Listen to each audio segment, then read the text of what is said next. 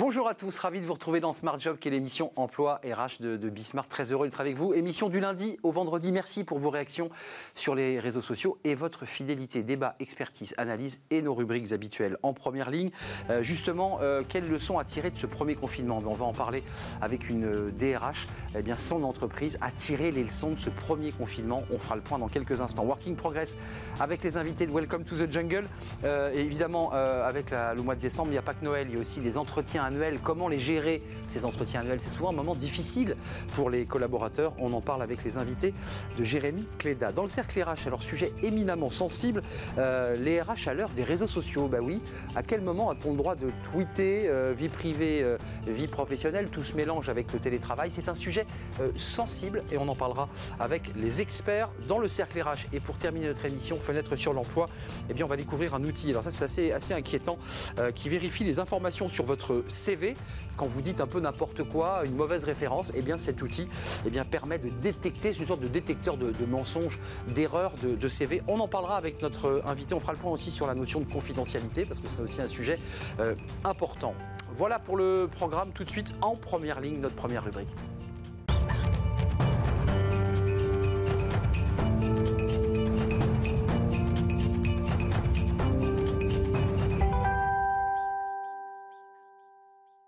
En première ligne, les entreprises, les DRH qui sont en première ligne de, de ce confinement, alors qu'il est en train de s'assouplir doucement.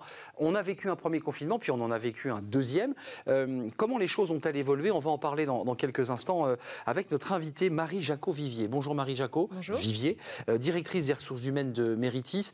Méritis, c'est quoi en quelques mots pour ceux qui ne vous connaissent pas? Méritis, c'est une société de conseil, donc en nouvelles technologies. Donc euh, on accompagne nos clients dans toutes les transformations digitales qu'ils opèrent. Et euh, donc on a des consultants qui interviennent directement pour, euh, pour accompagner ça. Alors ce qui, est, ce qui, est, important à préciser pour ceux qui nous regardent, ce sont des consultants qui, qui vont en fait s'exporter un an, deux ans, six mois dans une entreprise. Vous les perdez, hein, ils partent travailler dans l'entreprise et s'immergent évidemment avec la culture d'entreprise. Il y fait bon vivre chez vous parce que vous êtes arrivé à la troisième place du palmarès France de Great Place to Work. Et puis vous êtes arrivé en 11e position sur le, évidemment le, classement général, ce qui est plutôt valorisant. Ça veut dire que vous, vous faites un effort particulier pour la qualité de vie au travail. Question simple et complexe, qu'avez-vous tiré de ce premier confinement? Tous les DRH ont été en première ligne. Euh, et vous dites, vous, chez Méritis, ben, on a essayé de, voilà, d'améliorer, de, créer des process avec ce deuxième confinement. Qu'est-ce que vous avez créé de, de plus qui n'existait pas lors de ce premier confinement? Bah, déjà, nos collaborateurs, ils ne pas, euh, ils faisaient pas de télétravail, ou très très peu. Donc déjà, du jour au lendemain, tout le monde s'est retrouvé à 100% en télétravail. Donc euh, euh, l'adaptation à l'environnement et humainement, c'est un nouveau, un nouveau cadre qu'il a fallu accompagner déjà. En beaucoup de travail pour vous aussi. Beaucoup de travail pour nous, nos équipes, mais beaucoup de travail, je dirais, pour tout le monde, parce que même chez soi, il faut retrouver ses repères, il faut trouver son fonctionnement. Le mm. premier confinement, on avait les enfants, mm. c'était compliqué. après le deuxième confinement, je vais dire qu'on a quand même toutes les entreprises aussi, hein, chez nos clients, nous, ont un tout petit peu assoupli. C'est-à-dire qu'on n'est plus si radical, tout le monde reste chez soi. C'est maintenant, on a aussi besoin de travailler en équipe, on a aussi besoin euh, d'avoir des interactions, on a aussi besoin d'avoir des outils performants. Et quand on est chez soi, euh, les connexions peuvent être compliquées. Donc, euh, Enfin, Marie, je précise quand même que le gouvernement avait, avait tiré la sonnette d'alarme. C'était du full remote, comme on dit. Bon, c'était compliqué à mettre en place. Vous, vous le reconnaissez, c'est pas si simple, le full remote. Alors, on y arrive mais on a... Attention, on vous regarde là. Bah oui, justement, on y arrive, mais euh, on a aussi euh, autorisé pour les gens qui ne pouvaient pas faire de télétravail, euh, avec des conditions d'accès qui sont très compliquées, de revenir sur site. La QVT, la qualité de vie au travail, c'est important parce que beaucoup de collaborateurs réclament aussi dans les entretiens annuels, on va en parler aujourd'hui, bah, des conditions de travail plus agréables. Alors vous avez mis, c'est pas c'est pas des gadgets, il y a des cours de yoga en ligne, il y a des outils comme ça qui sont à disposition de vos collaborateurs. pourquoi avoir décidé de de, faire cela, de les accompagner Parce que vous êtes aperçu quoi? Qu'ils étaient ankylosés, qu'ils passaient leur journée sur leur canapé ou sur leur chaise, qu'il fallait les mettre un peu en mouvement? Euh, C'est un constat que vous avez dû faire, j'imagine.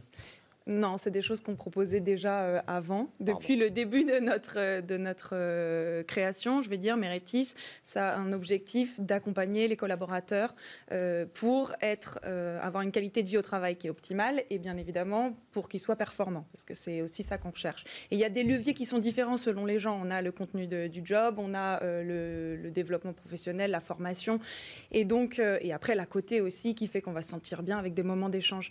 Donc on s'est rendu compte pendant le premier confinement confinement qu'effectivement, les gens, il fallait rendre tout accessible digitaux. On fait énormément d'événements, nous, pour voir les collaborateurs. Et donc, on a tout mis en place pour avoir tout digitaux pour que les gens puissent venir. J'ai vu qu'il y avait même des jeux avec des jeux concours. pour, terminer sur le volet, ça, ça n'existait pas, j'imagine, avant. Si, il y a des jeux concours, on gagne quoi Un panier garni, quelque chose ah ben, on va pas dire la surprise tout de suite parce que c'est jusqu'à la fin de l'année. Ah oui, les gens sont en train de jouer. Ah oui, les gens sont en train de jouer. Donc, jeu concours, c'est quoi? C'est sur le meilleur codage, c'est ça, si j'ai bien compris? Alors on a, euh, ça dépend, chaque thématique en fait, comme on a une des populations qui sont bah variées. Tout le monde n'est pas ingénieur. On va faire un peu sur chaque euh, sur chaque euh, partie. Alors deuxième partie de notre rencontre, elle, est intéressante, c'est ce que vous appelez, ce qu'on appelle l'effet boomerang. Oui. Vous avez des collaborateurs qui sont extrêmement sollicités à l'extérieur parce que vous, je l'ai lu, c'est incroyable, trois à quatre demandes, on, on, se les arrache vos collaborateurs.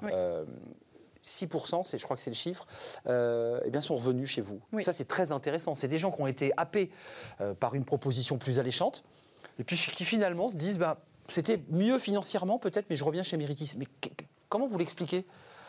Euh, Aujourd'hui, le, bah, vous l'avez dit, le recrutement boomerang, c'est juste quelqu'un qui part et qui revient mmh. quelques mois, quelques années après. Et pour nous, c'est la preuve que notre politique RH d'accompagnement de développement, elle fonctionne. Et donc, ce qu'on veut, c'est créer le cadre euh, dans lequel chaque individu, et avec Méritis, peut échanger sur euh, ses besoins, ses attentes. Mais ça va des deux côtés. Hein. Pour que ça fonctionne, il faut que ce soit une relation des deux côtés. Qu'est-ce que vous dit un collaborateur pour être concret? Euh, Gilles, ingénieur dans la tech, il est parti, il, avait amélioré son salaire, puis vous, vous le voyez revenir avec son ordinateur, sa petite mallette. Il vous dit quoi? Il vous dit Je suis hyper content de revenir. En vrai, il nous dit ça. Alors déjà, ils partent pas que pour le salaire. Hein. Il y a énormément de raisons qui fait qu'un collaborateur peut partir. Oui, je dis le salaire, euh, c'est basique. Il y a effectivement une des raisons, mais après, le salaire fait pas tout. Encore une fois, euh, il faut être dans un environnement où on a le job qui nous, qui nous plaît et qui nous challenge, on a l'accompagnement, on a l'évolution. Et eux ont le droit de choisir, parce qu'ils ont évidemment une... On, les sollicite tellement qu'ils peuvent effectivement... Et eux peuvent choisir. Ils arbitrent. Et donc, ils arbitrent pour vous. Mais qu'est-ce qu'il vous dit? Chez vous, c'est mieux parce que, je sais pas, parce qu'on s'entend bien, parce qu'il se passe des choses? Qu'est-ce qui se passe concrètement qui fait qu'un grand nombre des collaborateurs reviennent ils nous disent que, euh, et on leur dit, qu'on a réussi à tous dire, et donc on a un objectif chez Meritis, c'est de trouver pour chaque individu, encore une fois, chaque collaborateur, euh, de répondre à son besoin individuel. Donc aujourd'hui, ils reviennent en nous disant, bah, en fait, c'est chez Méritis, je peux tout dire, je suis accompagnée, je suis écoutée. Ça ne veut pas dire qu'on fait tout, encore une fois. Ça veut juste dire je peux m'exprimer, je peux demander des choses, je peux construire et proposer à l'entreprise. Hmm. Et l'entreprise peut y répondre. Vous les laissez oser, vos collaborateurs? Parce que souvent, on a un peu une retenue. on les incite à oser. Parce que souvent, on se retient. On dit je ne vais quand même pas aller euh, réclamer. On a toujours l'impression de de sa sébille. Et là, en l'occurrence, il se passe vraiment quelque chose de, fluide. C'est ça, ça qui se passe chez En fait, on leur apprend à voir que euh, s'ils nous proposent, ça peut être gagnant-gagnant, encore une fois. S'ils nous aident aussi à les accompagner, on va forcément récupérer de l'autre côté euh, ben, un collaborateur qui sera plus performant et qui va s'épanouir dans Mais son travail. Avant de nous quitter, ça veut dire que ce collaborateur que vous avez dans votre bureau et qui revient, dont vous dites évidemment, ben, vous êtes le bienvenu, on se connaît, il n'y a, pas de, a pas de problème d'intégration, tu connais la boîte, il vous fait un benchmark de, de ce qui se passe ailleurs? Parce que s'il est revenu, c'est qu'ailleurs c'était moins bien, non, j'imagine? j'imagine il nous apporte effectivement. Bah oui, c'est des, infos, c'est intéressant. il nous apporte des idées nouvelles et des fonctionnements qu'il a pu voir à l'extérieur et qui, où il peut dire ce sera intéressant pour Mérétis de partir là-dessus. Et à l'inverse, il va aussi nous apporter ce qui est notre force aujourd'hui et que je peux dire là encore une fois c'est bah, l'accompagnement et l'écoute que j'ai chez Mérétis. Bah, ça, je ne le retrouve pas ailleurs. Bon, écoutez, il y a un jeu concours. Vous ne nous avez pas dit le lot, je ne sais pas ce que c'est. Euh, c'est un gros lot, juste pour allécher ceux qui, seront chez Mérétis là aujourd'hui C'est un beau lot. C'est un très beau lot. C'est pas un très beau lot, c'est un beau lot. Et toi, beau lot Combien de personnes jouent là moment euh, on a, bah, encore une fois, hein, c'est des thématiques différentes, mais je pense qu'on a une quarantaine de personnes, mais on a aussi euh, sur d'autres thématiques 80 euh, personnes qui jouent sur un autre sur un autre challenge. Ça, ça challenge les, collaborateurs. Vous n'avez pas de jeu concours euh, chez Welcome? Bah, Je vais peut-être essayer de participer à celui-là. ok. Et c'est ouvert encore ou c'est fermé? Les candidatures sont fermées J'imagine que là, vous êtes. là, c'est fermé. Bah, c'est fini. Euh, merci, merci euh, Marie Jacot Vivier, directrice des ressources humaines de Méritis, avec ce classement qui, vous place en matière de qualité de vie, le classement Great Place to Work, qui est un classement important. Méritis qui fait du, conseil, non pas en communication, mais en, technologie, c'est-à-dire que vous vous déplacez dans les entreprises. Merci d'être venu nous rendre visite. Puis vous reviendrez nous, nous dire qui a gagné le, jeu concours. Avec plaisir. Merci beaucoup. La suite de nos programmes Working Progress avec les invités de Welcome to the Jungle. Jérémy Cléda est là, vous venez de l'apercevoir. Retrouvez Working Progress au cœur de Smart Job en partenariat avec Welcome to the Jungle.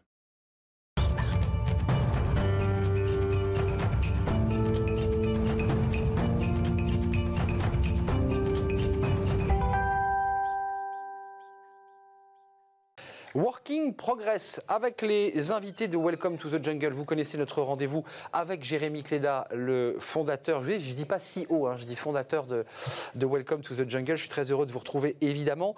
Euh, je ne sais pas si c'est vous qui les gérez d'ailleurs, Jérémy, les, les, entretiens annuels.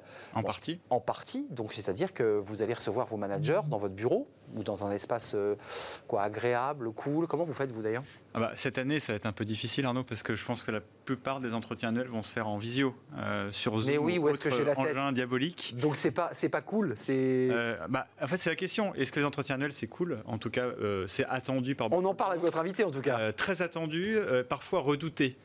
c'est un moment clé, c'est un moment bien sûr, on fait un peu le point sur l'année. C'est traditionnellement un moment aussi où il y a une partie de négociation salariale. Euh, donc plein d'enjeux qui se résument à un moment donné. Et parfois, d'ailleurs, c'est pas aussi bien préparé qu'on le souhaite des, euh, des deux côtés. Euh, en tout cas, on va en parler avec. c'est un moment très important dans la vie de l'entreprise. Qui, qui, est clé. Et d'ailleurs, ça réussit ou non va profondément impacté aussi la motivation de la personne sur l'année euh, suivante. En tout cas, on va en parler avec euh, Chantal Aymar. Bonjour. Bonjour. Euh, vous êtes la cofondatrice d'Arcone et vous êtes aussi enseignante à, la Sorbonne. Oui. Ce sujet, on l'a dit, il est central dans la vie des collaborateurs et aussi d'ailleurs des managers hein, qui doivent faire passer cet entretien. Est-ce que cette année, le sujet a un peu changé avec le contexte? Comment, comment on peut l'aborder un peu sereinement? Alors, euh, je crois que d'après ce que j'ai entendu, il y a d'abord eu des décalages dans le process d'évaluation, c'est-à-dire que avec le premier confinement, ça s'est décalé euh, dans le temps.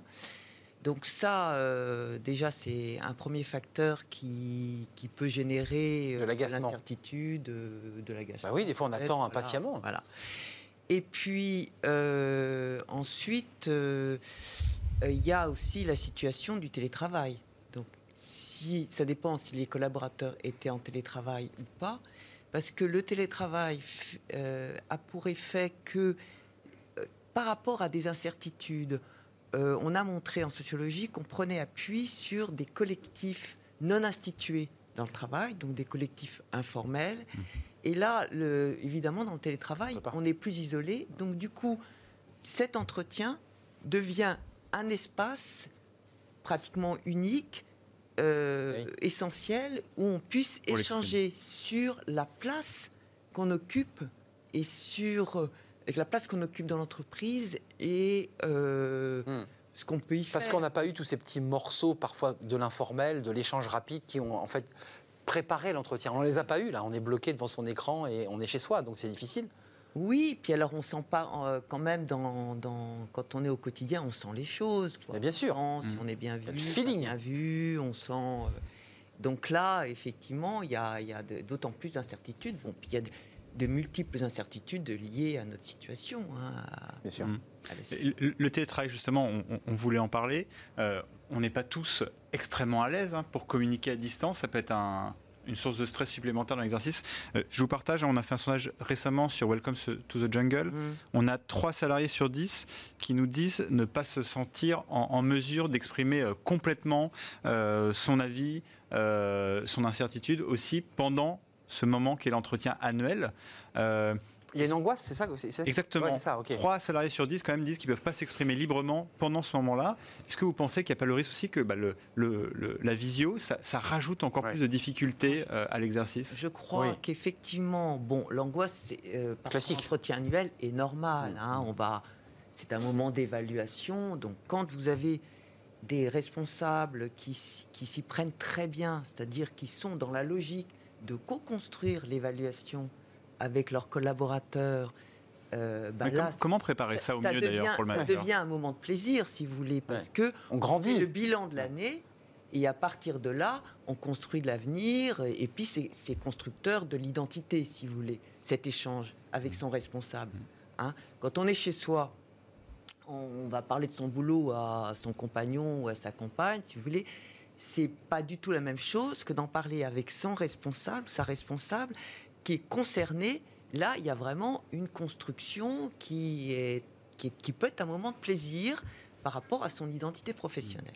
D'accord? Donc là, en visio, euh, ce qui va jouer, sans doute, ce qui peut jouer, c'est le côté formel de l'entretien, c'est le formalisme, la procédure, voire Qui met de la l'outil- distance et... l'outil informatique va Se- prendre se coder, plus de ouais. place et du coup risque de, de réduire cet échange qui est fondamental et, et qui est, euh, voilà, quand vous avez dans votre, euh, dans votre sondage, il y a l'idée de l'utilité. Donc ça, c'était mon sujet de, de recherche. Pourquoi euh, tout le monde dit que ça sert à rien et puis quand il n'existe pas, on le réclame Hum, C'est vrai. donc, il y a une utilité. hein. Donc, et quand vous questionnez les gens sur cette utilité, c'est vraiment par rapport à l'échange. hein. Donc, il faut arriver, par le biais de la visio, à préserver cet échange. Hum, Compliqué, ouais. Compliqué. Donc, moi, je sais que pas mal de managers ont profité de la période des confinements pour faire leurs entretiens en face à face, parce que pour eux, c'est extrêmement important Ouais. qu'ils se passe en face à face. Et quand ils demandent à leurs collaborateurs, leurs collaborateurs disent euh, qu'ils veulent du face à face. Oui, c'est vrai. Hein, mais il y en a d'autres qui, donc, peut-être euh, n'ayant pas le choix, etc., ont choisi, on- on- enfin, ont fait leurs entretiens en visio. Et euh, il est vrai que on a constaté que, du coup, il y avait Mais, un formalisme juste- qui prenait pas mal de Chantal Aymar, euh, est-ce qu'on n'est pas plus libre? Et là, je m'adresse à, ce- à celui-là qui, dans quelques semaines, fera des entretiens euh, en Mm. visio. Est-ce que ça libère pas finalement plus la parole lorsqu'on est encore plus à distance, quand on a des choses pas agréables à dire à son, à son N plus 1 C'est toujours parfois difficile de le dire quand on est trop près. La visio permet peut-être aussi de se mettre plus à distance. C'est- Vers à moitié vide, vers à moitié plein, ça permet d'en dire plus, non? C'est une hypothèse. C'est- euh, vrai que À tester. ça peut. euh, Non mais j'alerte Jérémy Cléda. Parce que si vous voulez, les, les- les études américaines en, psychosocial, Ouais. en psychologie sociale ont vraiment très bien montré l'inconfort du manager dans cet entretien. C'est pas facile pour lui aussi. Peut-être que par la visio, ça peut être lui donner plus de confort. Ouais. Bon, ça, Ouais, c'est- ça, il faudra. Justement, Il faut l'étudier. Voilà. Un, un- un mot sur ces managers, parce qu'on parle beaucoup du stress des, des personnes qui vont à l'entretien, euh, leur Ouais. salaire en dépend, etc. Euh, Il y a énormément de managers qui nous disent quand même, là, cette année, c'est très compliqué d'aborder ce sujet. Il y a l'incertitude économique de mon entreprise. La plupart vont pas annoncer de grandes nouvelles sur le sujet du salaire. hein. Je pense que euh, on peut tous euh, s'y Tout le monde s'y attend, quoi. s'y- préparer, on s'y attend. De toute façon, plus que jamais, il y a une certaine logique. Euh, comment on fait aussi pour que, pour que les managers ils puissent un peu s'emparer du sujet, euh, traiter ces sujets difficiles Et vous l'avez dit, l'utilité, elle dépend surtout de ce qu'on en fait, du suivi qu'il y a après. La plupart des managers vi- vivent ça comme un moment euh, qu'il faut faire. Et après, on s'est dit des belles choses, mais euh, Mais on a du mal à les. C'est vrai. Com- comment, comment on peut Alors, euh, le, le- gérer ça? le sentiment d'inutilité de l'entretien, il est directement lié aux suites. Mais c'est après, ouais. Ouais. Voilà. Exactement. Donc si l'entretien ne conduit pas à euh, des projets, à choses concrètes. l'augmentation de rémunération, à des formations, etc., on va dire que ça ne servait- ça n'a servi à rien. Mais là, dans la situation, effectivement, euh, il y a tellement d'incertitudes qu'on ne peut pas s'engager sur des choses. Et puis, euh, de plus en plus, quand même, euh, on a donné de moins en moins de marge de manœuvre aux, aux managers pour pouvoir s'engager. hein, Ouais. des- Ils n'ont pas beaucoup de grains à moudre, comme on dit. Et voilà. Ouais, Donc, c'est ça. Donc, ils n'ont pas beaucoup de, de- de- de monnaie d'échange. Enfin, Mais oui, mais bien sûr, le levier, euh, le levier. Ça, Alors, du vous, coup- c'est ça la, la- la- du la coup, clé de la dans une, dans une situation effectivement où il y a tant d'incertitudes, moi, je, je- je pense qu'il faut se concentrer sur euh, le- le- l'activité, si vous voulez, hein, sur ce qu'on peut développer quotidiennement pour euh, favoriser le développement de l'activité, améliorer euh, le fonctionnement, etc. Et là, tous les collaborateurs ont toute leur place pour faire des suggestions. On l'entendait là dans l'interview précédente hein, de cette DRH. Donc, Qui, euh, qui- qui essaie de trouver ce lien. il ouais. faut, il faut qu'il y ait de l'enrôlement des, des collaborateurs, qu'ils aient leur place. Leur, effectivement, de, leurs suggestions sont extrêmement importantes, ceux qui font, qui sont dans la réalité de l'activité. Mm. hein. Donc c'est cet entretien-là est là pour recueillir ça. hein. et au lieu d'effectivement vous êtes limité sur ce que vous pou- pouvez proposer pour l'avenir, par contre tirer parti de tout ce qu'ils peuvent dire sur le présent et sur l'avenir à court terme et comment mieux vivre au travail, par exemple, ça c'est essentiel. Bien sûr. Merci, merci. En tout cas, préparez vos entretiens, vous, les collaborateurs. Et puis aussi, j'ai envie de dire, euh, préparez vous, managers ou, ou dirigeants de société, préparez-les aussi, ces entretiens. Ah oui. Il faut les préparer, parce que c'est c'est vrai que sinon on se croise et on ne se comprend pas. Merci Chantal Aymar d'être venue sur notre plateau, cofondatrice d'Arcone, euh, qui est un conseil de- en formation, qui a été créé en 87, c'est ça? Vous avez été créé en 87 En 97. 97 ben, oui, je- 97, mais c'est écrit sur ma feuille en plus. Mais euh, bon. et vous êtes enseignante à, à la Sorbonne. Merci d'être venue sur notre plateau. La suite de notre rubrique Working Progress avec Jérémy Cléda, toujours, et notre rubrique Travailler demain.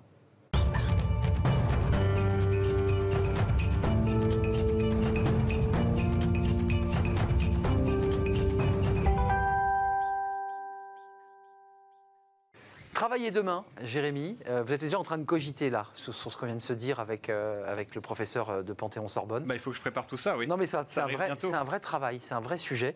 on va parler eh bien justement d'une solution RH avec votre invité qui est, en, qui est en visio, qui vient un peu prolonger ce qu'on vient d'entendre sur le plan, j'allais dire, théorique. Oui, Chantal Lemal, elle, elle a dit un truc très vrai, c'est le sujet d'entretien annuel, c'est son utilité. Euh, la difficulté, c'est qu'il y a peu de choses qui arrivent après. Du concret. Oui, et c'est peut-être parce qu'on n'avait pas les bons outils aussi pour préparer ça au mieux et pour suivre ça dans le temps. Euh, bah, c'est justement euh, le but de SkillUp. on va parler de cette solution avec Aline Delourme, qui en est la responsable développement. Bonjour Aline. Oui, bonjour. Bonjour on, parlait juste avant de, ce sujet des entretiens annuels, et d'ailleurs il n'y a pas que annuel, hein, il y a trimestriel, il y en a régulièrement, euh, et de la difficulté parfois pour les managers de les préparer, les collaborateurs aussi. Comment justement vous, avec SkillUp, vous, vous permettez de, gérer mieux ces entretiens et qu'ils soient beaucoup plus profitables pour les deux parties?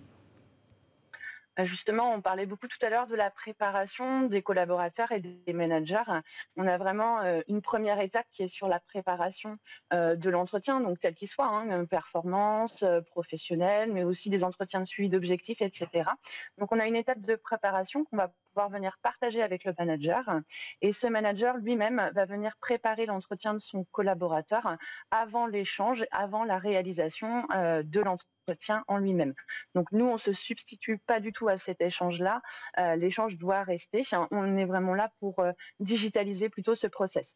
Et justement, Aline, on imagine que, euh, on en parlait, hein, il y a plein d'entretiens qui vont avoir lieu à distance, en visio. Mhm. C'est la, meilleure année pour accompagner les entreprises pour digitaliser ce process. Vous êtes là, vous êtes vraiment au cœur du sujet, non? C'est ça, même si euh, on n'a pas attendu les confinements évidemment pour sortir notre euh, solution. Hein. c'est, un, projet qui est déjà euh, depuis deux ans chez nous en interne, en train d'être travaillé. Donc effectivement, les confinements et le télétravail en fait accélèrent le besoin de digitalisation des entretiens, mais on sentait déjà que les entreprises en avaient déjà besoin. On en parlait, on en parlait juste avant. Euh, euh, vous, j'imagine que vous voyez beaucoup d'entreprises préparer ces entretiens. Quels sont selon vous mhm. les, critères un peu essentiels d'un entretien réussi? Euh, La préparation, la réalisation le jour J, le, suivi. Qu'est-ce qui fait que ça, que ça fonctionne, que c'est utile? Tout d'abord, euh, au préalable, hein, euh, j'ai envie de dire, c'est l'historisation plutôt euh, des données. il faut des données fiables, tant sur les postes, les missions, les compétences, par exemple, qui sont retrouvées, nous, dans nos formulaires d'entretien. Ensuite, bien évidemment, c'est une bonne préparation. on accompagne le manager pour planifier son entretien. donc, le temps est nécessaire pour le collaborateur pour bien préparer son entretien. Au niveau de la préparation, on va vraiment poser des questions auprès du collaborateur qui va lui permettre de mener une réflexion en fait euh, sur, euh, sur ce qui s'est passé sur les 12 derniers mois ou les 24 euh, derniers mois. Et une bonne préparation, je pense que déjà c'est la clé pour bien se préparer pour l'échange pour son manager. Et au-delà de cet échange, derrière, on parlait tout à l'heure du sens en fait de l'entretien, bien évidemment, c'est les feedbacks hein, euh, qui seront apportés. Et dans notre solution, bien évidemment, on va laisser la main au manager pour donner des avis sur les demandes en fait du collaborateur, hein, que ce soit les demandes de formation, d'évolution professionnelle ou d'augmentation. Il va venir donner son avis hein, et la RH en fait va pouvoir avoir accès directement aux demandes et apporter un feedback euh, en direct ou à un moment donné euh, facilement sans avoir besoin de retraiter ces données qui étaient avant sur un Excel ou en Word. Euh, Aline, juste, c'est intéressant ce que vous dites parce qu'il y, a évidemment une méthodologie en amont et puis il y a des réalités. Mhm. Parfois, on fait un entretien en 2018 avec un manager, on, je on, vide son sac, on, est dans le désir et puis en 2019, on en a un autre et il arrive fréquemment que le nouveau manager dise Mais attendez, je euh, je suis pas du tout au courant, j'ai pas le document et nous voilà repartis à zéro sur des négociations euh, souvent salariales. Là aussi, c'est compliqué. Il faut du feedback, il faut un suivi de ces entretiens sur. Il y a des collaborateurs qui restent parfois 10, 15 ans dans la même entreprise. C'est ça. Nous, on traite toutes les données, on les historise et effectivement, au changement de manager, le nouveau manager va avoir accès aux entretiens, à tout ce qui s'est passé depuis que le collaborateur est en place dans l'entreprise. Hum, ça, c'est important. Et est-ce que le, télétravail a changé la manière dont il faut préparer son, entretien selon vous? Est-ce qu'il y a une différence? Avant, on allait au bureau, on appréhendait un peu la petite salle, euh, vous savez, où avait lieu l'entretien. Hum. Maintenant, c'est chez soi. Euh, est-ce que, est que, selon vous, ça, ça change quelque chose? Et d'ailleurs, même, est-ce que ça a des impacts sur votre produit? Alors la digitalisation euh, des entretiens, euh, j'ai envie de dire le process il reste le même. Ce qui change réellement c'est la réalisation. Là on va plutôt passer par une visio. Euh, je rejoins les personnes tout à l'heure qui disaient que peut-être que ça allait libérer aussi la parole du collaborateur à ce moment-là. Mais pour moi c'est vraiment qu'un accélérateur. C'est le process reste le même et surtout j'ai envie de dire il faut que le feedback et le traitement des données soit là et digitalisé justement pour qu'il y ait un sens derrière à l'entretien. Merci Aline. Allez-y, terminez votre phrase, je vous ai coupé. Non, c'est bon, j'ai terminé, je vous remercie. C'est formidable, avec un joli sourire. Aline Delourde, merci d'être venue sur euh, notre plateau en, virtuel. Mais enfin, l'exercice était, était parfait. Responsable développement de Skyle App, qui est une application euh, qui accompagne les RH justement dans ces entretiens annuels. Euh, faut-il le rappeler qu'il faut préparer et sur lesquels il faut des feedbacks, c'est important. Merci Jérémy. Je suis sûr que vous allez potasser tout ce qu'on vient de se dire. Parce que, je vais bosser dur. Évidemment, on l'a entendu avec euh, la chercheuse, hein, il y a des deux côtés une petite angoisse quand, on est face à face, euh, face à des collaborateurs ou des managers. Merci, on se retrouve euh, demain, si je ne m'abuse, avec grand plaisir pour la, rubrique Working Progress, comme chaque jour. Tout de suite, c'est notre cercle RH, après cette courte pause. Les réseaux sociaux, ça, ça impacte les entreprises.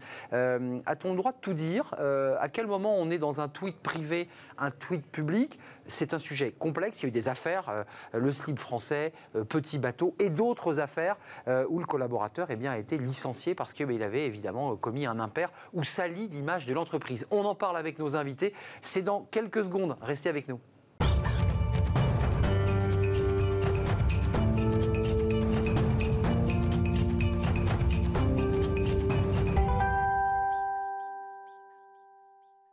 Le cercle RH avec mes invités, c'est notre débat quotidien. Merci de, de, votre fidélité. On parle des réseaux sociaux. Alors tout le monde a un smartphone, tout le monde a beaucoup de Facebook, Twitter.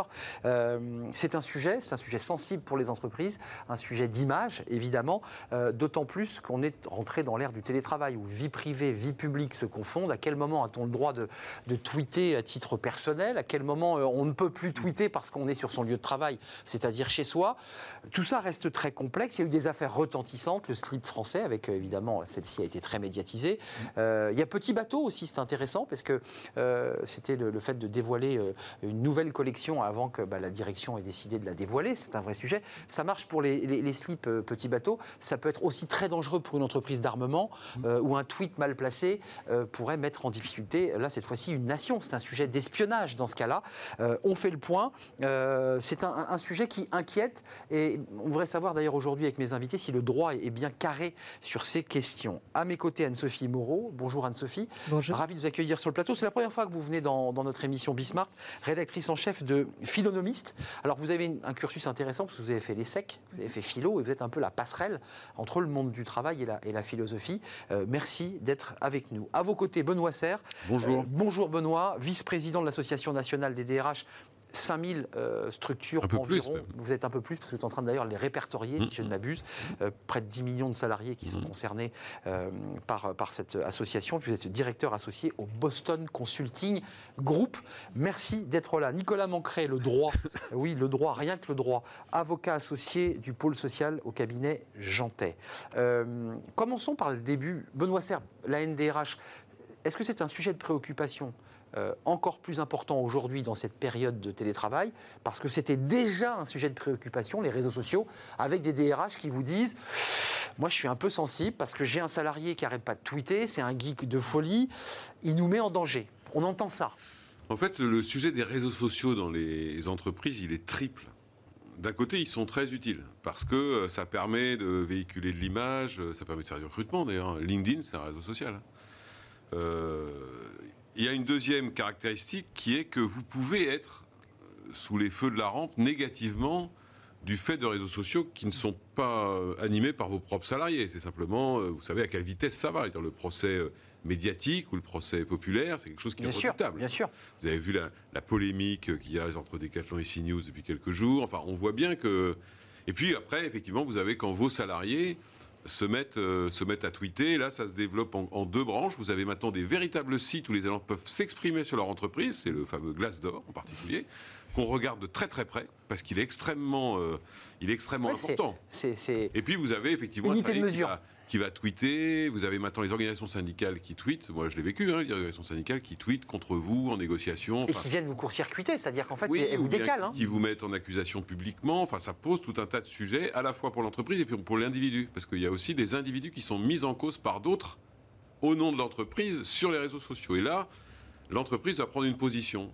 Est-ce que je laisse mon salarié se débrouiller tout seul Parce qu'après tout, euh, c'est lui qui est mis en cause personnellement. Ou est-ce que j'assure mon salarié du soutien, voire euh, je le soutiens dans ses démarches euh, juridiques Parce que vous avez des gens qui sont littéralement diffamés par l'entreprise ou dans l'entreprise, plus exactement, à l'intérieur même de l'entreprise, sur des réseaux sociaux publics. A Donc c'est c'est un sujet euh, juridiquement très complexe et managérialement assez compliqué parce que c'est un sujet super instable. Anne-Sophie Moreau, euh, l'entreprise, la philosophie. Question abrupte. On ne peut pas dire, on, on le vérifiera à l'aune du droit, mais on ne peut pas dire à un salarié, vous êtes manager, vous, vous étiez DRH de Massif, vous n'allez pas voir un salarié en direct en disant maintenant vous arrêtez de tweeter. Mhm. C'est pas possible, puisque le tweet, c'est une forme d'identité personnelle, c'est sa vie. Oui. C'est impossible de dire ça à un collaborateur. Alors, euh, moi, je pense qu'il y a trois cas euh, très différents. Alors, vous nous le confirmerez peut-être, euh, qui sont euh, l'observation des comportements, éventuellement l'exposition, par exemple, de sa vie privée sur les réseaux sociaux, qui est un cas particulier, qui peut d'ailleurs vous être imposé. Parfois, vous êtes filmé à votre insu, euh, vos amis partagent euh, des photos de vous, des vidéos, comme dans le cas du slip français et de la fameuse affaire Dans une soirée du privée, blackface, Ouais. voilà, c'est-à-dire des, des salariés qui s'étaient grimés en, en noir dans une soirée privée. Donc ça, c'est un cas. Ce sont les comportements observés qui peuvent éventuellement entacher la réputation de l'entreprise. Il y a un deuxième cas qui, qui me semble, qui, il me semble, doit être absolument euh, distingué, qui est le cas de l'expression des opinions du salarié. c'est ça, Ça, Politique, question- spirituelle, Voilà. culturelle. euh, Donc ça, c'est une question politique. C'est véritablement moi en tant que citoyen euh, dans la sphère publique. Hein. C'est pas la sphère privée, c'est pas la même chose.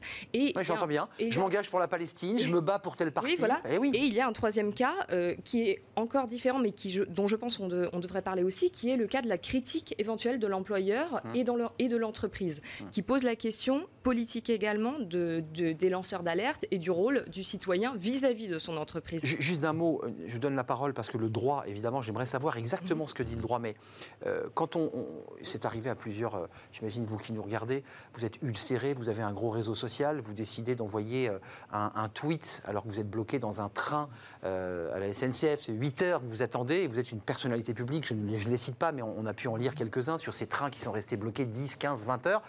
Et cette personnalité publique envoie un tweet en disant il est inadmissible que la SNCF nous laisse sans aide, sans eau. Euh, c'est vrai aussi pour un, salarié. Ça veut dire que les services de la SNCF, qui sont sur, il y a des services dédiés, ils viennent récupérer ce salarié, ils lui envoient. Comment on fait là? Parce que pour moi, consommateur, client, en général, on me répond, on me dit vous inquiétez pas, monsieur, on va, on va, on va vous aider. Mais quand c'est un salarié qui dit la même chose, est-ce que le service fait le même office? Vous voulez dire un salarié de la SNCF de la SNCF Absolument. Euh, Compliqué. et C'est compliqué. Euh, C'est pas un client. Oui, alors bah, en fait, la, la question, en fait, c'est à un moment donné, quel est le, quel est le rôle du salarié vis-à-vis de son entreprise Et ouais. et est-ce qu'il peut exercer une critique? Et il me semble que le salarié peut, dans certains cas, euh, jouer le rôle de lanceur d'alerte, critiquer des mauvaises pratiques dans son entreprise euh, et Attention danger. ouvrir le débat. Et là, c'est une question qui est très difficile parce que la question, c'est pas tellement où on critique ou ce qu'on dit, mais euh, alors Kant dirait, c'est co- en tant que quoi, en tant que quel est votre statut quand vous vous exprimez? Et il distingue l'usage privé et l'usage public de la raison. Et il dit, par exemple, si vous êtes un officier, vous n'êtes pas censé désobéir euh, quand on vous donne un ordre, Clairement. mais en tant que savant, c'est-à-dire en tant que citoyen qui réfléchit sur Vous avez cette possibilité. vous avez, non seulement vous avez cette possibilité, mais vous avez le, de- le Devoir. et le Devoir. devoir, dans le cas d'une société régie par les Lumières, d'exercer votre liberté qui est l'usage public de la raison, Hum. qui est d'ouvrir le débat sur des sujets de société. Et là, vous ouvrez un débat sur les lanceurs d'alerte qui avait été posé, euh, parce que c'est un sujet aussi. Évidemment. Euh, HSBC, cette salariée qui avait été licenciée, puisqu'elle avait vu Mhm. eh bien, des, des fichiers, évidemment, et des duteurs. Le droit, euh, Nicolas Mancret, Qu'est-ce que le salarié, vous avez des, affaires, j'imagine, à traiter de ce genre, il y a plein de cas de figure, on voit que c'est un millefeuille cette question des réseaux sociaux sur cas différents, euh, de l'image, on est dans une soirée privée à son insu, on fait des choses qui ne sont pas très morales, et c'est sur la toile, et ça impacte l'entreprise, j'envoie un tweet euh, diffamatoire. Qu'est-ce que dit le droit? Bah, Le droit du travail, euh, il va se résumer à une règle importante, c'est la liberté d'expression. C'est un droit fondamental, c'est la charte universelle. C'est dans l'actualité, la liberté d'expression. Hein. Bien sûr, c'est dans la charte universelle des droits de l'homme, c'est dans différents textes codifiés au niveau européen, c'est également retranscrit dans le Code du travail, et tout le débat, c'est la proportionnalité entre d'un côté la liberté d'expression et de l'autre les réserves ou les restrictions que l'on doit apporter pour préserver les intérêts légitimes de l'entreprise. Et c'est tout le sujet. Et on dit très souvent, là où la loi est faible, le juge est fort. Et particulièrement sur cette question, c'est le juge qui maintenant depuis plus de dix ans... mais une forme de subjectivité, permettez-moi, maître. Alors, eh oui, parce que c'est l'interprétation du juge. Le, juge doit créer le droit, en tout cas interpréter des textes fondamentaux eh pour dire quand est-ce que la liberté d'expression doit recevoir des restrictions nécessaires à la protection des intérêts légitimes de l'entreprise et quand est-ce que, à l'inverse, il faut au contraire laisser la liberté aux salariés parce que c'est un droit qui est consacré. Il y a une jurisprudence euh, de, DRH ou de PDG ou de, gérants de société qui euh, ont décidé, mmh. au nom d'un tweetos, d'un salarié tweetos un petit peu exagéré, de le mettre à pied, de, lui faire des menaces. Est-ce qu'on a une jurisprudence là-dessus? Alors, euh, on a euh, des illustrations sur les tweets, mais on a beaucoup d'illustrations également sur Facebook. Hein. Alors, euh, d'ailleurs, ça a commencé depuis 10 ans. Oui, hein, je n'ai pas parlé de Facebook, mais c'est important. Oui, depuis 10 ans notamment, on a différentes affaires. Et puis en dernier lieu, évidemment, euh, l'affaire Petit Bateau à laquelle vous avez fait référence. Mais, mais, j'aime bien cette première décision d'il y a 10 ans, cour d'appel de Reims, peu importe, parce que ça concerne des journalistes, figurez-vous. Mmh. Et un journaliste écrit à l'époque sur son mur euh, Notre chef est-il vraiment autiste? Non, tu ne connaîtrais pas un centre spécialisé où on pourrait le soigner. Au moment où le journaliste écrit ça. C'est pas bien ça. Hein. Ah non, c'est pas bien, mais il écrit ça et uniquement sur un mur qui est restreint à ses amis. Hein. donc il a la perception. C'est privé. C'est privé. Bah. Et la perception qu'il écrit dans une sphère privée, qui a priori est consacrée et protégée par le juge. Simplement, dans cette sphère privée, il y a des collaborateurs qui, à leur tour, vont exfiltrer, exporter ailleurs. En disant, t'as vu ce qu'il a écrit? Exactement, et ça revient à l'œil et à l'oreille de l'employeur. Qui va le licencier? Et qui, alors, sans reprendre le fond de l'affaire, euh, la décision à l'époque était construite en deux temps. Elle disait petit 1, il y a bien un manquement. Petit 2, comme le nom du chef n'est pas identifié, du coup, le salarié euh, euh, ne sera pas sanctionné pour ça. Mais c'était passé pas loin. Enfin, tout le monde savait de qui il parlait. Évidemment, tout le monde savait de qui on parlait. Mmh, alors, dix ans plus tard, hein, c'est l'arrêt de la Chambre sociale du 30 septembre 2020, l'affaire Petit Bateau que vous avez illustré il y a quelques instants. Qui très importante. Voilà, on peut en dire quelques mots. Une collaboratrice à mon avis, elle fait preuve de maladresse. Hein. Que fait-elle? Elle, a, elle est dans cette société, elle va mettre sur son site Facebook les illustrations de la future collection de l'année suivante. Toute contente de l'avoir en, exclu. Voilà, simplement, sur son, ses amis privés, il y a deux catégories de population. Il y a tout d'abord des gens qui travaillent dans le même secteur professionnel qu'elle, mais dans des sociétés concurrentes. Bien sûr. Et puis il y a également euh, des amis qui travaillent dans la même entreprise que là où elle est employée. Bon, tout ça, euh, bien sûr, arrive aux yeux et à l'oreille de son employeur, et son employeur décide de la licencier pour faute grave. Mhm. Et que dit la Cour de cassation après X années euh, de, bien sûr, de, débat et de procédure? Mhm. C'est allé jusqu'à la Cour de cassation. Bien sûr, elle dit, bon, certes, euh, cela avait été instruit dans un cercle privé, Néanmoins, l'employeur n'a pas obtenu cette information de manière déloyale, puisque c'est un tiers, c'est-à-dire l'une des amies qui figurait sur le compte Facebook, qui a rapporté cette information à l'employeur. Mais permettez-moi d'insister, il y a aussi la volonté de faire mal à l'entreprise, et il y a aussi, et ça le juge doit choisir, la volonté de ne pas avoir voulu faire de mal. Parfois, on, commet une erreur, on envoie un tweet, sans pour autant avoir voulu toucher à la marque de l'entreprise pour laquelle on travaille. Vous êtes d'accord? Cette jeune fille, elle, a pu argumenter sur euh, le fait qu'elle n'imaginait pas qu'elle allait provoquer, évidemment, chez les concurrents, l'idée qu'il allait accélérer sa collection. Mais à partir du moment où vous tweetez, euh, vos propos sont lus par tous, et comme ils sont lus par tous, ils peuvent de nature à porter atteinte aux intérêts légitimes de l'entreprise qui vous emploie. Benoît Serre, euh, dans vos parcours, mhm. le roi Merlin, alors, le roi Merlin est concurrent de Castorama, une affaire. Non mais c'est intéressant parce qu'à chaque fois qu'il y a une dualité, c'est comme si on voyait, je sais pas moi, le PDG de Coca en train de prendre un Pepsi avec sa femme, ou le patron de Danone en train de touiller un yaourt euh, Yoplait en, en, faisant un sourire. Enfin, je veux dire, il mettrait fondamentalement son entreprise en danger et sa carrière.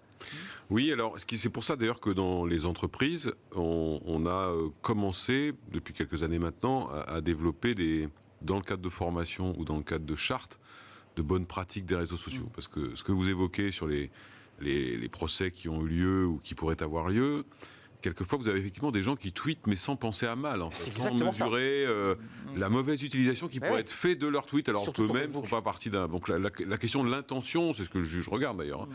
Euh, la question de l'intention est importante. Donc il y, y, a de plus en plus d'éléments de, charte ou de formation qui disent aux gens voilà, vous avez rejoint telle entreprise, euh, moi, je, l'ai fait partout où je suis passé. J'en ai été moi-même euh, bénéficiaire quand je suis rentré dans une entreprise. Où on vous dit voilà, euh, sachez que on peut, en croisant les données, on va même si vous vous exprimez sur Facebook, mettons, à titre privé, on ne sait pas que vous travaillez dans telle entreprise.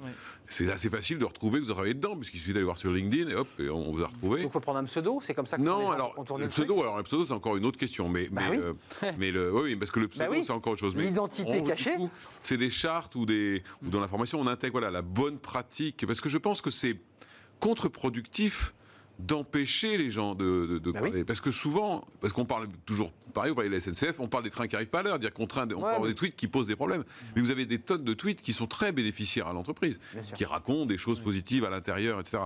Donc c'est pour ça que je, trouve, moi, que ce serait dommage de trop légiférer. D'abord, je pense que c'est impossible, mhm. parce qu'il y a tellement de situations différentes que, bon, euh, ça serait pas possible. Puis l'autre raison, c'est que, au contraire, moi, vous parliez de Laura Merlin. Laura Merlin avait une habitude de transparence vis-à-vis de ses salariés sur un certain nombre de sujets. Mais le, message qui nous était passé, c'était avant les réseaux sociaux, hein, euh, mm. c'était dire en fait, on vous les donne parce qu'on vous fait a priori confiance. Et vous savez très bien que si vous. Mais vous les balancez pas. Et vous avez les moyens de le diffuser, on ne peut pas vous empêcher de le faire. Hum. Simplement, ça nuira à l'entreprise. Est-ce que c'est malin? Et je pense que cette approche par la confiance et la responsabilité, elle est assez intelligente. Tiens, d'ailleurs, la philosophe, vous faites référence à l'éthique, c'est une notion d'éthique. Je rentre dans une entreprise, j'en accepte les valeurs. De loyauté. Et de loyauté et d'éthique, c'est intéressant ça. Oui. Quand on fait un mauvais tweet, c'est-à-dire qu'on brise un peu cette pièce de lien de confiance qu'on a installé avec l'entreprise. Alors, je suis d'accord, mais la question, c'est vraiment qu'est-ce qu'un mauvais tweet et en quoi ça concerne l'entreprise. C'est comme le chasseur, d'ailleurs, vous avez remarqué, on pas trop. Il y, a de, il y a de bons et de mauvais tweets. Mais alors, moi, il me semble qu'il y a des cas où euh, l'avocat le confirmera, c'est sans doute assez clair, c'est-à-dire qu'effectivement, quand on brise le secret du business. Ah bah là, c'est évident. voilà. Ou dans le deuxième cas où on critique son employeur, par exemple, de manière privée. Comme le journaliste. cas, voilà, euh, mon, chef est un autiste, etc. On est d'accord que ça pose problème. Mais il y a des cas. balance ton port, hein, je précise quand même. Oui, balance ton port ou balance, ou balance ton patron. Par balance ton patron. qui tourne depuis deux jours. Non, mais ça. Balance ton patron, vous avez vu, ça monte. Hein. voilà, mais, qui, pourrait aussi euh, tomber ah, dans la catégorie du Ça, les avocats vont s'y pencher là. Mais ce qui me semble important, c'est que, que ce sont tous les cas qui ne concernent pas directement l'entreprise. Et mais qui euh, pourrait indirectement entacher sa réputation. Donc là, il me semble que c'est beaucoup plus délicat.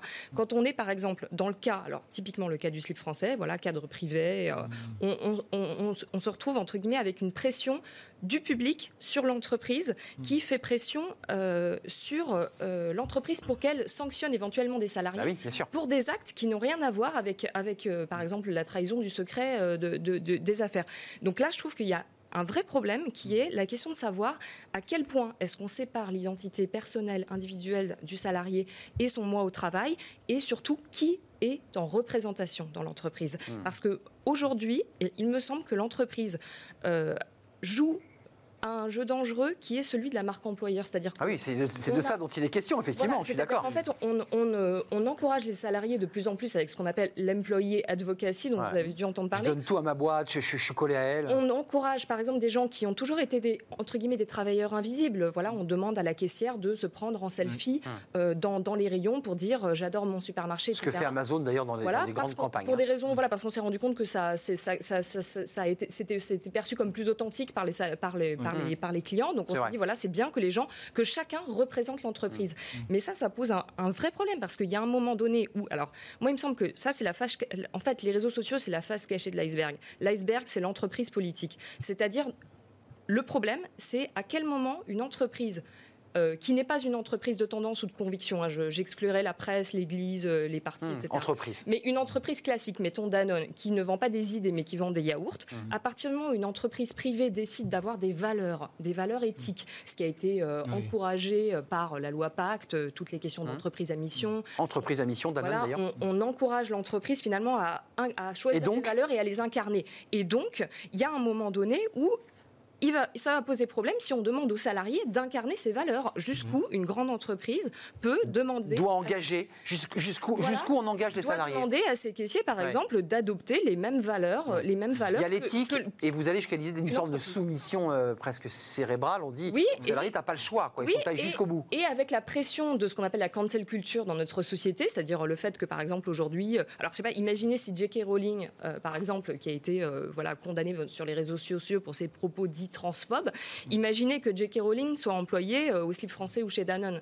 Euh, Qu'est-ce qu'on fait? Est-ce qu'on Bah ouais. est-ce qu'on licencie une salariée pour des propos qui choquent certaines personnes dans l'opinion, euh, mais qui Mais euh, ne sont pas pénalement Excusez-moi, le sujet d'actualité, mais j'allais vous poser la même question, donc vous, vous m'aidez à la poser, mais il y, a, il y a eu le débat qu'on a eu récemment sur entreprise et, et religion. Euh, une entreprise a un collaborateur qui a des activités dans une mosquée dite salafiste, on sait qu'il en est un des responsables, c'est sa vie privée, Euh, on ne sait pas s'il est fiché S ou pas.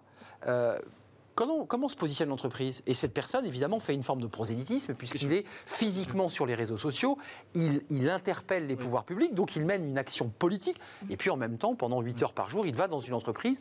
Euh, comment on fait, là, dans ce cas-là? Alors, entre le Il y a point pas- Le droit existe là-dessus?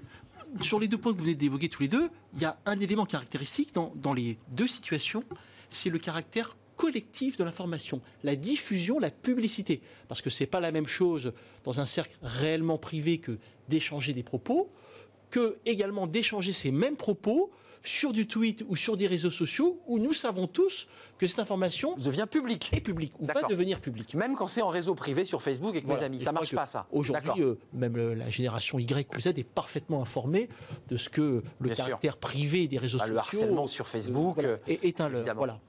Alors, maintenant, pour répondre précisément à votre point, encore une fois, on va opposer d'un côté la liberté religieuse, oui. la liberté d'expression. D'expression Voilà. hein, avec de l'autre le nécessaire intérêt de l'entreprise. Il est vrai que sur les convictions de la liberté religieuse, euh, le point est effectivement d'apprécier si les convictions religieuses de telle ou telle sont de nature à porter atteinte euh, à l'entreprise. Pour le dire très concrètement, un tweet euh, malveillant euh, critiquant Samuel Paty, pour le dire, puisqu'on est dans une actualité très brûlante, d'un collaborateur, Mm. qui montrerait évidemment son, son intérêt pour une forme de radicalité, est-ce que l'entreprise a le droit, sur le plan du droit, de s'en séparer? Oui. Alors, si le salarié s'exprime est-ce qualité de personne physique sans faire référence à son appartenance à telle ou telle entreprise, évidemment que non. Euh, si il dit bah moi en tant que responsable de ressources humaines euh, de telle entreprise, je considère Oui, que C'est un cas très rare, là. On, Voilà. ouais, Donc, là, c'est- là, on n'en a pas de- encore, là. Non, mais- Ouais. Mais il y a la question quand même de, Donc, la, de- flou, de position de, de- enfin de- du fait d'être dans une position de représentation. Moi, je pense à une vieille affaire qui n'a rien à voir avec les réseaux sociaux, mais qui était l'affaire de, de John Galliano, Mmh. qui avait été licencié Tout par. Dior Oui. pour avoir, alors même pas sur un réseau social, mais je crois que c'était une terrasse de café. Exactement. Il avait insulté une femme, voilà, il a, il a tenu des propos antisémites. Pour le coup, des, des propos qui sont vraiment Mmh. Répréhensibles. Sous alcool et drogue, Voilà. visiblement. Et euh, il avait été licencié, et vous me le confirmerez, il a été, euh, ça a été validé, Validé. euh, par la justice. Mais John Galliano était était représentatif Oui. de l'image qu'il était en représentation. de, de cette maison de Voilà. couture, bien Euh, entendu. Benoît Serre, concrètement, l'avenir des entreprises, parce que euh, quand vous faites des réunions avec les, les DRH, il y a plein de sujets que vous traitez. Alors, il y a le télétravail, il y a le confinement, enfin tous ces sujets, je dirais, très corporate. Mais cette question, elle est centrale, in fine. Oui, elle est centrale parce que effectivement, il y a toutes les réponses judiciaires dont on a parlé, etc. D'ailleurs, sur le cas euh, des, situations de salafistes que vous avez évoquées, l'entreprise, elle est aussi citoyen. Donc, euh, si elle estime qu'un de ses collaborateurs euh, euh, promeut des, des valeurs contraires aux lois de la République, sa responsabilité d'entreprise, c'est euh, informer, 40 euh, presque. hein. voilà, moi ça m'est arrivé dans l'autre sens. Ça m'est arrivé un jour, la police m'a appelé et m'a dit il semblerait qu'on ait quelqu'un de radicalisé dans vos services et vous pouvez vous renseigner. Ok, mais moi je roule, je roule mon rôle de citoyen. Je suis pas là pour faire de la délation. En tout cas, je réponds à la question de la police. Hum, La police vous Donc, demande. donc voilà, donc, est-ce que le sujet, évidemment le sujet il est important, mais vous savez, on, on prend le sujet parce que vous l'avez évoqué, le sujet c'est le procès médiatique en fait. Exactement. C'est La la peur que la marque soit cassée. La marque employeur, c'est un sujet important.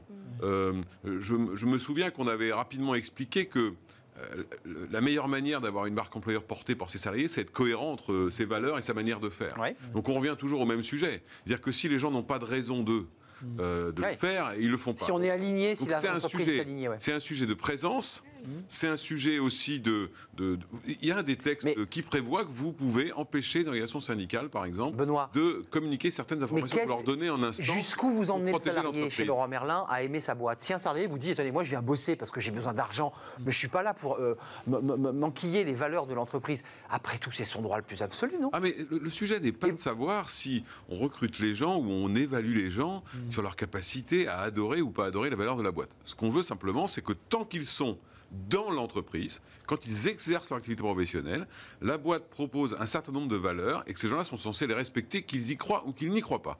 Ça fait partie du modèle. Ouais. Bon, s'ils y croient et qu'ils s'engagent, c'est encore mieux. Non, mais évidemment. On est d'accord. C'est Ce que tout le monde recherche, évidemment. Mais ça, L'engagement. c'est sûr, l'engagement. Mais l'engagement, il vient de plein de sources différentes. Mais la question des valeurs, où je partage modérément ce que vous avez dit, c'est ça. C'est que il ne s'agit pas de dire aux gens, vous devez absolument croire dans les valeurs qu'on vous donne. Par contre, il y a une chose qui est certaine, c'est que dans l'exercice de votre mission, Oui. vous devez en respecter les principes. C'est toute la différence. Ça- C'est toute la différence. Si- Un dernier mot. On n'est pas sur la liberté de penser. Ouais. On n'est pas sur la liberté de Exactement. penser, qui est un droit constitutionnel. On est sur le fait que vous ne devez pas, à l'extérieur, dans une de manière publique, émettre des avis foncièrement négatifs ou détruire l'image de l'entreprise par les propos que vous pourriez Et tenir. ça, c'est l'inquiétude. Tout dernier mot, il nous reste peu de temps. Bah, le problème, c'est quand est-ce qu'on est dans l'entreprise ou pas. C'est-à-dire qu'aujourd'hui, on a une Eh ouais. fusion de l'identité. En tout cas, les entreprises demandent de plus en plus une fusion de l'identité du moi euh, personnel et euh, de l'entreprise. Et sur les réseaux sociaux, c'est ambigu parce que c'est un lieu qui est en réalité, c'est même pas l'espace privé, c'est l'espace public de discussion. Et moi, il me semble que c'est très dangereux que les qu'il serait très dangereux d'arriver à une situation où l'entreprise définit des valeurs, euh, dont des valeurs politiques, et demande à ses employés de les adopter tout, dans l'espace public. Qui Je pense que c'est extrêmement dangereux. On va suivre ce dossier parce qu'il y a évidemment la manière dont l'entreprise crée sa charte de valeurs et, et qu'est-ce qu'elle y met Ça, c'est dedans. un autre sujet. Ça, c'est un sujet intéressant. Parce que souvent, quand vous travaillez sur les valeurs, vous travaillez sur les comportements attendus liés Et, à oui. ces valeurs. et qui a une incidence Voilà. évidemment sur le, rôle là, du- collaborateur. sujet, je peux vous dire que c'est un sujet éternel de discussion avec les partenaires sociaux. Oui. La notion de comportement, elle est nécessairement subjective. Et balance ton Vous patron. pourriez qui faire un débat sur l'évaluation peut-elle être objective. Eh bien, et on a fait l'évaluation et tout à l'heure. et en droit sur l'opposabilité de ces fameuses chartes, évidemment. Exact. Et, et après, il y a un débat sur l'opposabilité. On a fait d'ailleurs euh, en première partie d'émission, ça ne nous aura pas échappé, le- la préparation de l'entretien Ouais, annuel. Vous avez vu, avec une important. professeure de, à, à la Sorbonne. Merci euh, Anne-Sophie Moreau, Merci. rédactrice en chef de Philonomie. C'est sur Internet, Oui. Euh, on est bien d'accord Oui, Euh, bien. en- c'est bilingue. Et c'est bilingue, donc ça Français, permet anglais. évidemment de pouvoir élargir le spectre. Merci à Benoît Serre de la NDRH, le vice-président, puis merci à Nicolas Mancret, avocat, qui nous a fait un point précis sur le droit. Merci à vous trois. C'est bientôt fini ces fenêtres sur l'emploi. Ça va intéresser les, les DRH, les recruteurs. Euh, on va avoir un invité dans quelques instants. Il a créé un outil justement pour bah, vérifier que vos CV soient pas trop bidons. C'est très compliqué. Plus question de mentir. C'est tout de suite.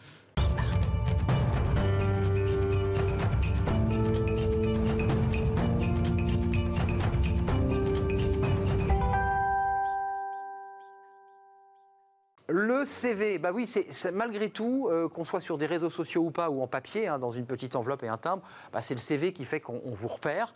Euh, bah, attention, attention, le CV, bah, parfois il est euh, un petit peu enjolivé, on a augmenté son niveau d'anglais, on a, on a mis des références employeurs qui n'existent pas.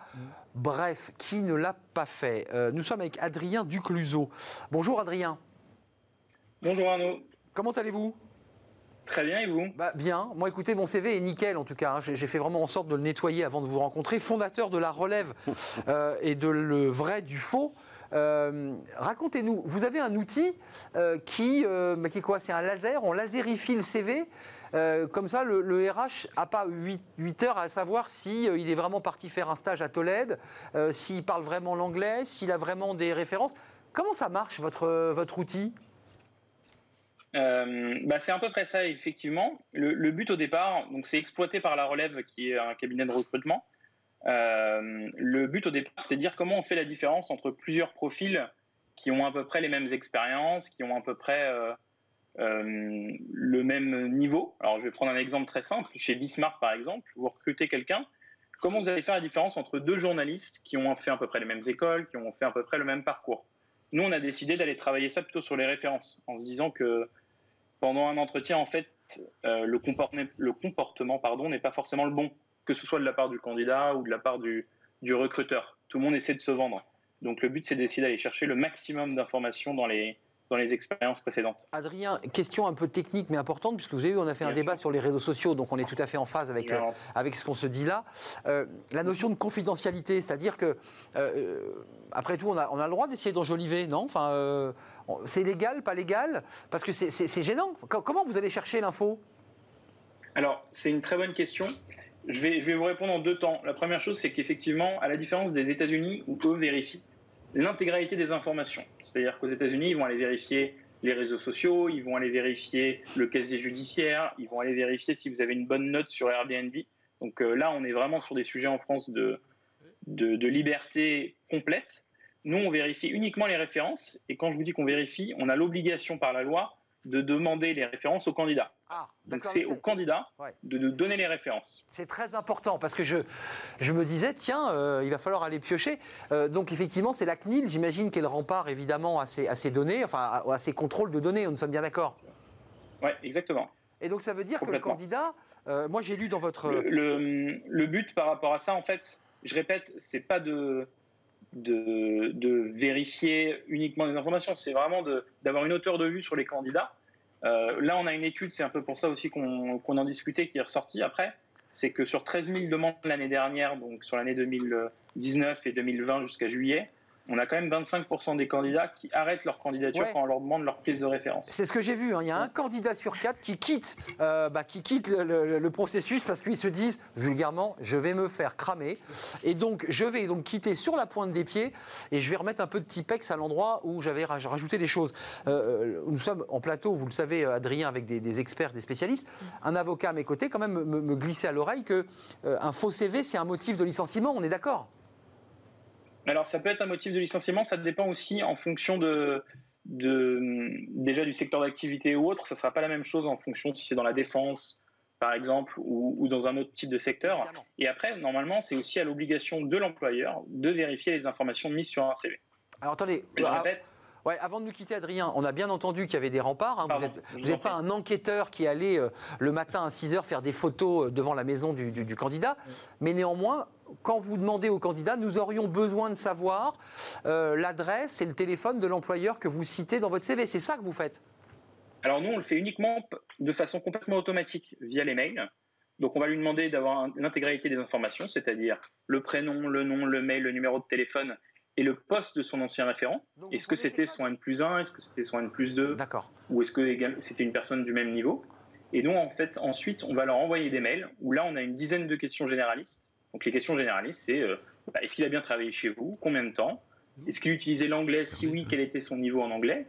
Euh, Est-ce que vous le recommandez? Est-ce que vous le reprendriez s'il repostulait chez vous? Parce que souvent les gens recommandent euh, la personne, mais ensuite on demande s'il revenait chez vous. Euh, Adrien, finalement, il ne le reprendrait pas. Comme vous êtes, vous, vous, êtes dans l'obscurité, Adrien, mais nos trois invités font des mines. Il y a, il y a un vice-président de la DNDRH, il y a une philosophe, il y a un avocat. Ils tirent un peu des mines bizarres, donc comme ça je vous les décrypte. Euh, ça, surprend mes invités. vous avez conscience quand même, moi personnellement, je refuserais que vous accédiez à mes mails par ailleurs, je n'ai pas menti sur mon CV, mais je refuserais qu'on on vienne entrer dans mon espace de mail. C'est compliqué quand même ça pour un candidat. Je, répète, je répète, parce que j'ai pas dû me faire bien comprendre. Je répète, on envoie un mail au candidat afin qu'il indique ses références. Donc c'est pas moi qui vais aller dans ses mails chercher les références. D'accord, d'accord. C'est lui qui nous indique automatiquement. D'accord. On n'a pas le choix sinon. Je répète, on n'a pas le droit. D'accord. Euh, c'est assez. Euh, non, non, mais c'est voilà, la, mine c'est un petit peu détendue sur le plateau, euh, comme vous ne les voyez pas. merci Adrien Ducluseau. Donc c'est évidemment à la demande et le candidat est libre ou pas évidemment de renvoyer ce mail. Il vaut mieux qu'il le fasse d'ailleurs au demeurant parce que sinon il quitte évidemment le parcours de recrutement. Et la question c'est qu'est-ce que la liberté sous la contrainte? C'est ça. Qu'est-ce que la liberté sous la contrainte? On a une philosophe sur le plateau. Kant est venu nous rejoindre aujourd'hui. Adrien Ducluseau, fondateur de La Relève et de Le Vrai du Faux, qui est un cabinet de, recrutement. Merci à Benoît Serre, merci Anne-Sophie Moreau, merci Nicolas Mancret euh, de m'avoir accompagné pour terminer l'émission. Merci à Fanny Gressmer, à toute l'équipe technique qui m'accompagne. Merci à vous qui nous regardez. On se retrouve demain pour de nouvelles aventures à la rencontre de nouveaux invités. D'ici là, portez-vous bien. Je serai là, j'espère.